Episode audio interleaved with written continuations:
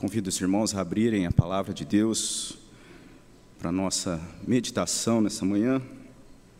Oséias capítulo 2, versículos 14 a 23, é o texto na nossa meditação. Oséias capítulo 2, os versículos 14, versículo 23.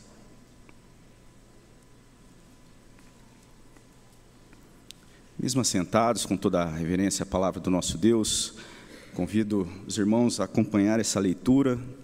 Você também acompanhando pela internet, convido você a se voltar com reverência à palavra de Deus nesse momento, acompanhando essa leitura atentamente. Oséias capítulo 2, dos versículos 14 a 23, diz assim a palavra do nosso Deus: Portanto, eis que eu a atrairei e a levarei para o deserto, e lhe falarei ao coração, e lhe darei dali as suas vinhas e o vale de Acor, com porta de esperança. Será ela obsequiosa como nos dias da sua mocidade, e como no dia em que subiu da terra do Egito. Naquele dia, diz o Senhor, ela me chamará meu marido, e já não me chamará meu Baal da sua boca tirarei os nomes dos balaíns, e não mais se lembrará desses nomes. Naquele dia farei a favor dela aliança com as bestas feras do campo, com as aves do céu, com os répteis da terra.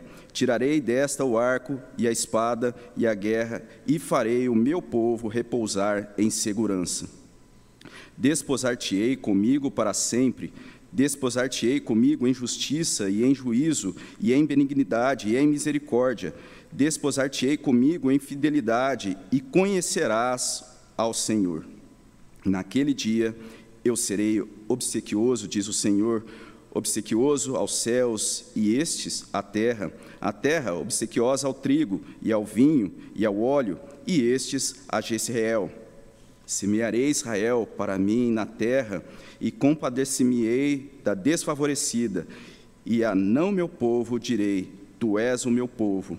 Ele dirá: Tu és o meu Deus. Vamos orar.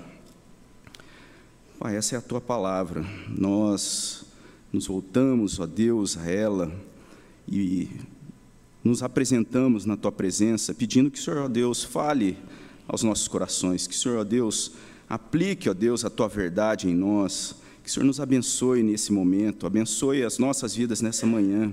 Obrigado por essa oportunidade, por esse privilégio. E nos dê da tua graça, da iluminação do teu Santo Espírito, ó Deus, da clareza, ó Pai, que essa palavra realmente comunique, ó Deus, a nossa vida e transforme, ó Deus, restaura, console, ó Pai. Esse é o nosso desejo em nome de Jesus Cristo. Amém. História, ela apresenta vários discursos impactantes que influenciaram vidas, marcaram épocas. Nós poderíamos citar Alexandre o Grande, que em certa ocasião, em um dos seus discursos, ele motivou ali os seus soldados, o exército, a seguir na conquista da Ásia. Também Winston Churchill, que em um dos seus discursos, ele também influenciou ali ah, e fortaleceu na resistência ah, dos nazistas na Inglaterra. Martin Luther King também é conhecido com seu discurso famoso que ali expressou o seu sonho de igualdade nos Estados Unidos. Enfim, são vários é, discursos, muitas palavras que de fato influenciaram, influenciaram vidas, impactaram o mundo, mas a diferença para esse texto que nós acabamos de ler, pela, da palavra de Deus, da maneira como ela deve ter a importância para nós, é que todos esses que, que foram citados aqui estão mortos os discursos que foram proferidos por eles, de certa forma, mesmo que ainda citados hoje em dia, não possuem a mesma representatividade, a mesma importância que tiveram naquele momento da história. E diferente disso, nessa manhã nós estamos de frente à palavra de Deus, que requer que tenha a mesma importância daquilo que foi mostrado lá no passado e ainda hoje. Nós olhamos aqui para esse texto e quando nós temos aqui o versículo que nós lemos, versículo 14, portanto, essa conjunção aqui no versículo, no início do versículo 14, ela traz então essa ideia de uma conclusão ou uma conexão com aquilo que estava sendo falado antes e agora segue-se então esse discurso. E a mensagem que Oséias, esse profeta, está proferindo aqui, nessa triste missão que nós já falamos a respeito no capítulo 1 e também no capítulo 2, em que ele, ah, na sua própria vida, ele assume ali essa mensagem na sua história, ali no seu casamento, e essa mensagem então está sendo anunciada no capítulo 1 e no capítulo 2, ela segue para o capítulo 2, no final do capítulo 2, aqui é esse ponto, trazendo uma mensagem de esperança. E a gente vai ver essa mensagem de esperança naquele cenário que também já citamos, nesse contexto do profeta Oséias, um contexto conturbado, um contexto ah, de uma corrupção tremenda, nós temos essa palavra, essa mensagem de esperança, esse discurso sendo proferido ao povo de Israel e é, nessa mensagem nós encontramos então mudança da condição de Jezreel, um dos filhos do profeta. Nós temos a mudança da desfavorecida para favor, e o não meu povo, um outro filho também, tendo essa transformação, e tudo isso na forma como é trazida para nós, essa personificação da nação de Israel sendo transformada pela obra e pelo poder de Deus. Olhando para o início do capítulo 2, a gente vê ali sendo demonstrada a esposa do profeta, adúltera, ela também passando por esse tratamento, profeta ali mencionando, e nós lemos a ação de Deus também, de restauração, de transformação na própria vida dessa esposa do profeta, capítulo 2, versículo 6. Portanto, eis que cercarei o seu caminho com espinhos, levantarei um muro contra ela, para que ela não ache suas veredas. Então, essa palavra sendo mencionada de transformação. E essa transformação, ela vai sendo mostrada aqui em Oséias, não de uma maneira simplesmente passiva aos erros, ao pecado, mas a gente vê sendo mostrado o agir de Deus. E quando olhamos o versículo 13, um versículo antes desse trecho que nós lemos como texto da nossa manhã, da meditação dessa manhã, o versículo 13 vai dizer: Castigá-lo-ei pelos dias dos balaíns, nos quais lhes queimou incenso e se adornou com as suas arrecadas e com as suas joias e andou atrás de seus amantes, mas de mim se esqueceu, diz o Senhor. Nós temos então essa palavra de esperança, trazendo sim o juízo, a correção, castigo, mas tudo isso é para a instrução, para a proteção, para a reconciliação de Deus com esse povo. E talvez contrariando a expectativa comum, olhando para esse povo, olhando para o comportamento adúltero da esposa, pela maneira como o povo de Israel agia, a expectativa poderia ser de uma ação de Deus que não demonstrasse o amor. Mas o que nós temos então, contrariando essa expectativa comum diante daquele cenário de horror, nós temos a palavra que é a verdade, uma palavra ao coração. E o primeiro aspecto dessa palavra ao coração, que é trazida aqui nesse trecho que nós lemos, é a palavra ao coração que transforma as atitudes e o discurso, os versículos 14 ao 17. Versículo 14: Portanto, eis que eu a atrairei e a levarei para o deserto e lhe falarei ao coração. Lhe falarei ao coração e a gente tem essa palavra que não só fala ao coração, mas é uma palavra de graça. Versículo 15: Darei do deserto as suas vinhas e o vale de Acor por porta de esperança. E a ideia de vinha, então, seria essa imagem da bênção de Deus. Vale de Arcor carrega um significado muito forte, um significado espiritual. É um local, quando nós olhamos lá para o livro dos juízes, é, aliás, Josué, no capítulo 7, nesse local, Acor, é ali então que Acã, motivado por cobiça, é, motiva, motivado por sua ganância, ele prejudica toda a nação, todo o povo, em uma atitude descabida e impensada.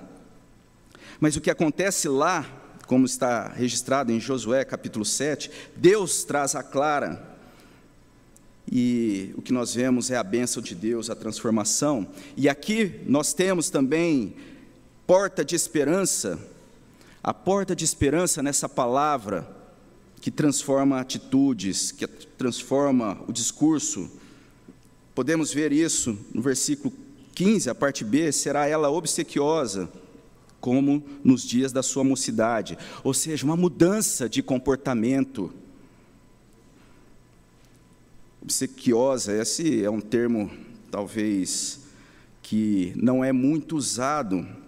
E olhando lá para a construção no original, existe uma discussão, há várias possibilidades para o termo que está lá no original e que foi traduzido aqui é, como obsequiosa. É, uma possibilidade seria que foi respondido, poderia ser traduzido como respondeu ou responder ou mesmo prestar um louvor. E daí nós temos, por exemplo, a tradução da NVI para esse trecho da palavra de Deus, diz assim: Eu darei a ela suas vinhas de lã e, e o vale de Acor como uma porta de esperança. E lá ela responderá, como nos dias da sua mocidade e como no dia da sua saída da terra do Egito. A nova tradução, linguagem de hoje, diz assim: Ela falará comigo. Ela então falará comigo como fazia no tempo em que era moça. Nós temos essa transformação, uma linguagem de resposta, uma mudança de postura, uma mudança de comportamento. E não só a atitude, mas a própria fala, o próprio discurso está sendo mudado. Versículo 16: Naquele dia diz o Senhor: Ela me chamará meu marido e já não me chamará meu Baal. E Baal aqui pode ser entendido como ah, qualquer autoridade ou reconhecimento de autoridade ou senhorio. E o versículo 17 vai dizer ainda, completando essa ideia: Na sua boca tirarei os nomes dos Balaíns e não mais se lembrará desses nomes ou seja, seria apagado da lembrança os ídolos, os balaíns, uma mudança dos lábios, uma mudança do comportamento, uma mudança da atitude, uma mudança do discurso. E assim a gente vê que essa palavra ao coração transforma a, as atitudes, o discurso, e Jesus ele vai falar de forma muito clara a respeito da importância de como as palavras acabam transmitindo aquilo que está de fato presente no coração. Lucas, capítulo 6, versículos 45, o versículo 45: O homem bom do bom tesouro do coração tira o bem, e o mal do mau tesouro tira o mal, porque a boca fala do que está cheio o coração. Olhando para isso tudo, a gente vê e que deve chamar a nossa atenção.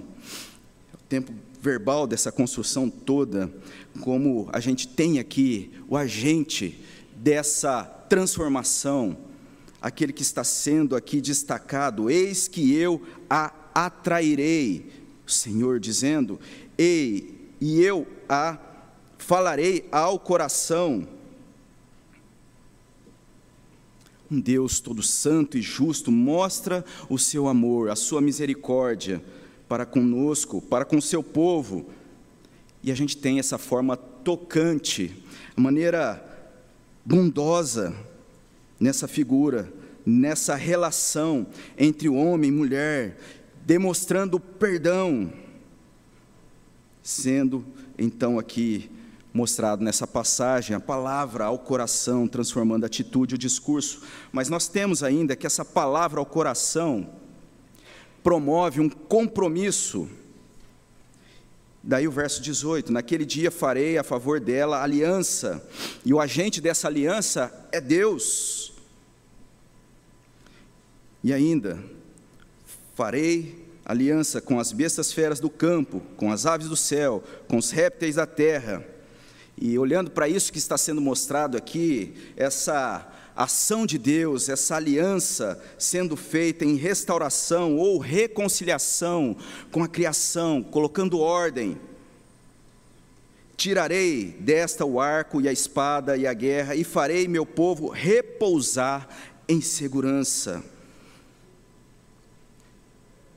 A ação de Deus em estabelecer esse compromisso de aliança, em restauração, reconciliação com a criação e também uma restauração material. Toda essa desordem, sendo ampliado, podemos trazer para nós Deus restaurando as emoções, repouso em segurança, um descanso sendo apontado aqui na ação de Deus, nessa palavra ao coração e aí a gente segue e vê que o foco da aliança passa agora para a mulher, ainda no versículo, uh, olhando para o versículo 18, melhor dizendo, naquele dia farei a favor dela aliança, e aí a gente consegue ver, na sequência, farei o meu povo repousar em segurança. Isso porque Deus tem compromisso com a sua aliança e pela fidelidade do próprio Deus na sua aliança, o povo é ligado a ela e o povo é abençoado. Segundo um servo de Deus, ele traz a verdade sobre a aliança da seguinte forma: Palmer Robertson, ele diz: aliança é um pacto de sangue soberanamente administrado. Isso significa que Deus estabelece uma relação de compromisso e fidelidade com o seu povo, baseado na sua graça e soberania. Assim, quando a gente olha a palavra de Deus falando da bondade, da sua soberania, e na bondade, na soberania de Deus, Deus executa a sua obra, Ele garante o seu propósito e Ele mesmo garante o sucesso da sua aliança. Mas como a gente pensa nisso? Um Deus santo, um Deus todo soberano, como Ele executa essa obra sem ah, ir contra a sua própria justiça? Tem um servo de Deus que tem uma letra, uma música que eu acho que comunica muito bem essa realidade.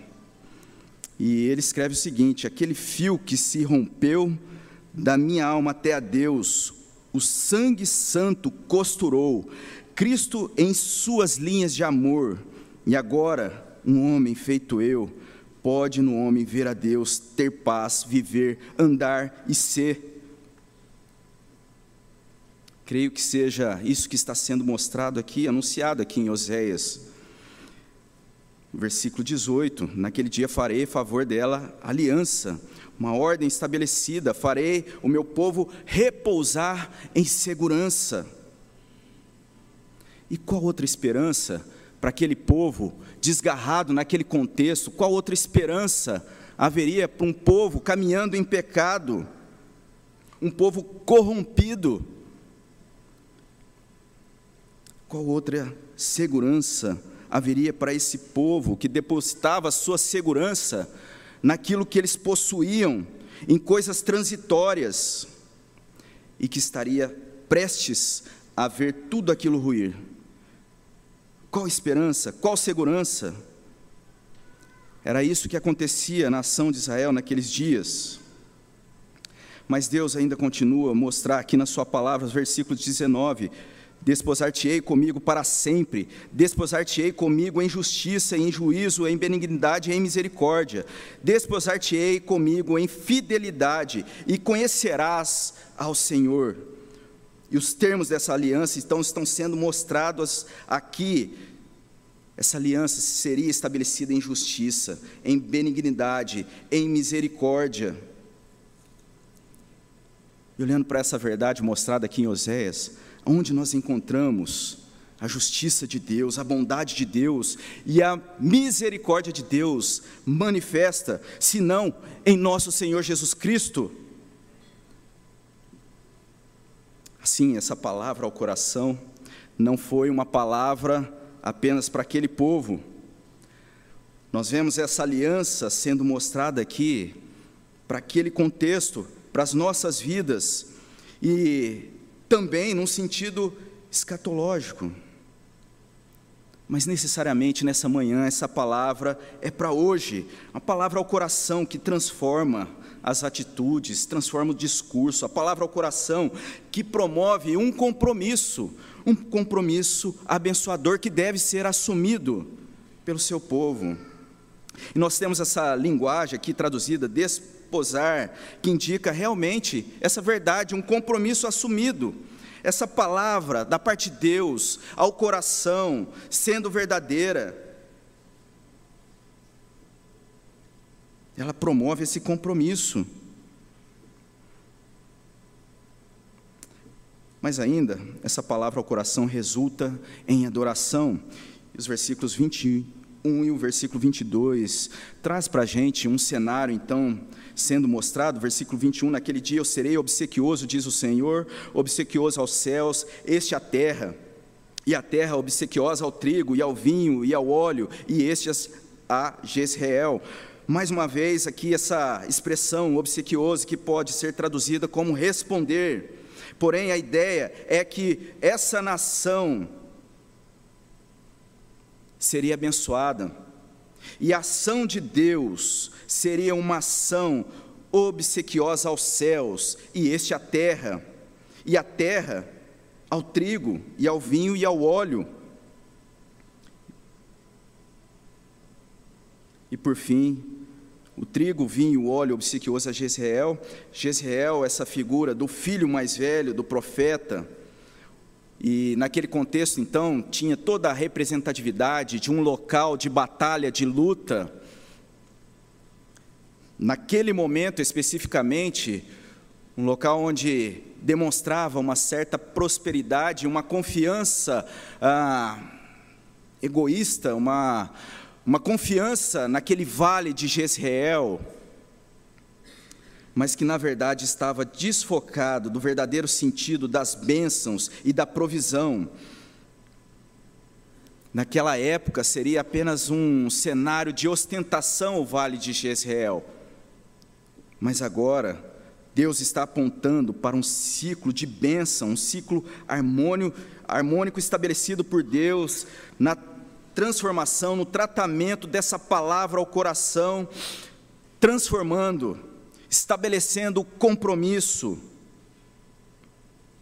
E aí a gente vê essa bênção toda sendo ali derramada ou alcançando os outros filhos, e a gente já fez referência a essa a profecia no final do capítulo 1, início do capítulo 2, mas aqui, mais uma vez, versículo 23: semearei, semearei Israel para mim na terra e compadecer-me-ei da desfavorecida, e a não meu povo direi: Tu és o meu povo uma restauração.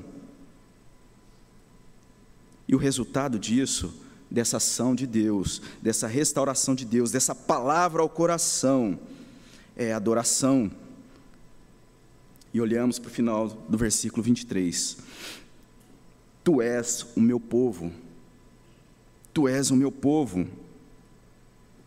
O servo de Deus comenta esse trecho dizendo: o modo como o Senhor lida com Israel seja com as tribos do norte ou com o povo da aliança como um todo, prefigura o que seria alcançado por meio daquele que era a imagem máxima de tudo o que Israel deveria ter sido Cristo Jesus. A sua identificação com não meu povo, ele se colocou como não meu filho. Daí as palavras de Jesus: Meu Deus, meu Deus, por que me abandonastes? Esse filho se humilhou até a cruz, em obediência, ao ponto de morrer. E nesse sofrimento ele assumiu uma culpa que não era sua e sofreu a punição porque a sua misericórdia e porque a misericórdia divina fosse estendida a cada um do seu povo em justiça divina. Cristo também derrubou a parede hostil de separação e assim criou para si um novo homem, um novo povo. E com base nisso, nós encontramos tanto Paulo como Pedro, sem hesitar, olhando para Oséias 2, versículo 23, como uma palavra cumprida em Cristo Jesus. E nós devemos nos assegurar de que, como indivíduos, nós respondamos pela fé com reverente submissão: O Senhor é meu Deus. Essa é resultado, resultado dessa palavra da parte de Deus ao coração, adoração. E já concluindo, como nós vimos a palavra de Deus ao coração, ela traz transformação das atitudes, do discurso. Palavra ao coração promove compromisso. A palavra ao coração resulta em adoração. E aí isso deve nos levar a pensar nas nossas vidas, deve fazer com que a gente reflita qual palavra tem falado ao seu coração, qual palavra tem alcançado a profundidade do seu coração. Ainda que nós tenhamos muitas palavras que carregam verdade, que são importantes, que trazem, de certa forma, a importância, mas qual palavra tem falado ao seu coração? Nós temos, e até essa semana mesmo a gente viu ali como é importante as instruções, boas instruções, a importância disso, o valor disso, e em certos momentos, questão de vida e morte. Quando nós vimos ali aquele acidente aéreo, a instrução daquele povo naquele local, naquele momento, dentro de um avião, eles sendo, então, esse povo sendo obediente ali, disciplinado em seguir as instruções, conseguiram evacuar um, avião, um Boeing em chamas, em 90 segundos, e como isso foi vital. E é interessante a gente pensar, quando nós nos reunimos nessa manhã, o que tem falado ao seu coração? Qual a disposição da palavra de Deus falar ao seu coração, trazendo transformação? A palavra de Deus é incomparável. A palavra de Deus falando ao coração, deve ser considerada com maior seriedade, deve ser compartilhada, porque a palavra de Deus traz esperança verdadeira. Não existe nenhuma filosofia, terapia, mania, ideologia que se compara à palavra de Deus. E a palavra de Deus, falando ao coração, ela fala ao coração, modificando. Ela fala ao coração, modificando. E existe uma crítica assim muito comum com relação à, nossa linha reformada, a igreja presbiteriana, em que o povo que se reúne ouvindo da palavra de Deus, de certa forma, a, a crítica é que não tem experiência com Deus, mas que é lamentável e acaba sendo verdade se quando nós nos reunimos e quando nós estamos prestando o nosso culto, a Deus, essa palavra não promove em nós transformação e mudança. Essa palavra de Deus, a palavra de Deus falando ao coração, domingo após domingo, ela deve ecoar no nosso ser, deve ecoar em nós ao sairmos daqui, ao chegarmos em nossa casa, ao irmos para o nosso trabalho, ao seguir aos nossos estudos. Essa palavra de Deus deve ecoar em nós e ficar ecoando e soar como uma sirene ao nos aproximarmos de uma situação de perigo. Nós temos a oportunidade de ouvir a palavra de Deus sendo pregada, e essa palavra de Deus tem falado ao seu coração. Nós ouvimos a palavra, o Evangelho de Deus sendo pregado. Nessa manhã teremos a graça de Deus de ver essa palavra sendo encenada por meio do batismo, à noite, na ceia do Senhor, o Evangelho de Deus. Citando o servo de Deus, ele diz o seguinte: precisamos retornar à prática e ao ensino dos apóstolos, precisamos pôr de lado os mandamentos dos homens, as fantasias das nossas mentes, precisamos fazer o que Cristo diz e porque Ele diz. É definida e categoricamente necessário que ocupemos nosso lugar como servos. E se não quisermos fazer isso, nós não podemos esperar que Deus opere conosco e através de nós. Que na medida de nossas luzes estejamos determinados a ser tão fiéis à ordem do nosso Senhor Jesus e Mestre, como uma agulha de uma bússola obedece o polo magnético. Que Deus nos ajude a estarmos tão preenchidos dessa palavra, falando ao coração, dita ao coração, que seja impossível segurar o som dessa verdade na nossa vida, nas nossas ações e no nosso falar. Amém? Vamos orar? Pai, essa é a tua palavra, nós te louvamos, agradecemos a Deus por tua graça, pelo privilégio que nós temos de nos reunir para ouvir, ó Deus, aqui nos ajuntarmos, meditando, ó Deus, nos colocando diante da tua palavra, que essa palavra realmente, ó Deus, Alcance em cada um aqui nessa manhã, ó Deus, aquilo que é do teu desígnio para honra e glória do teu nome. Amém.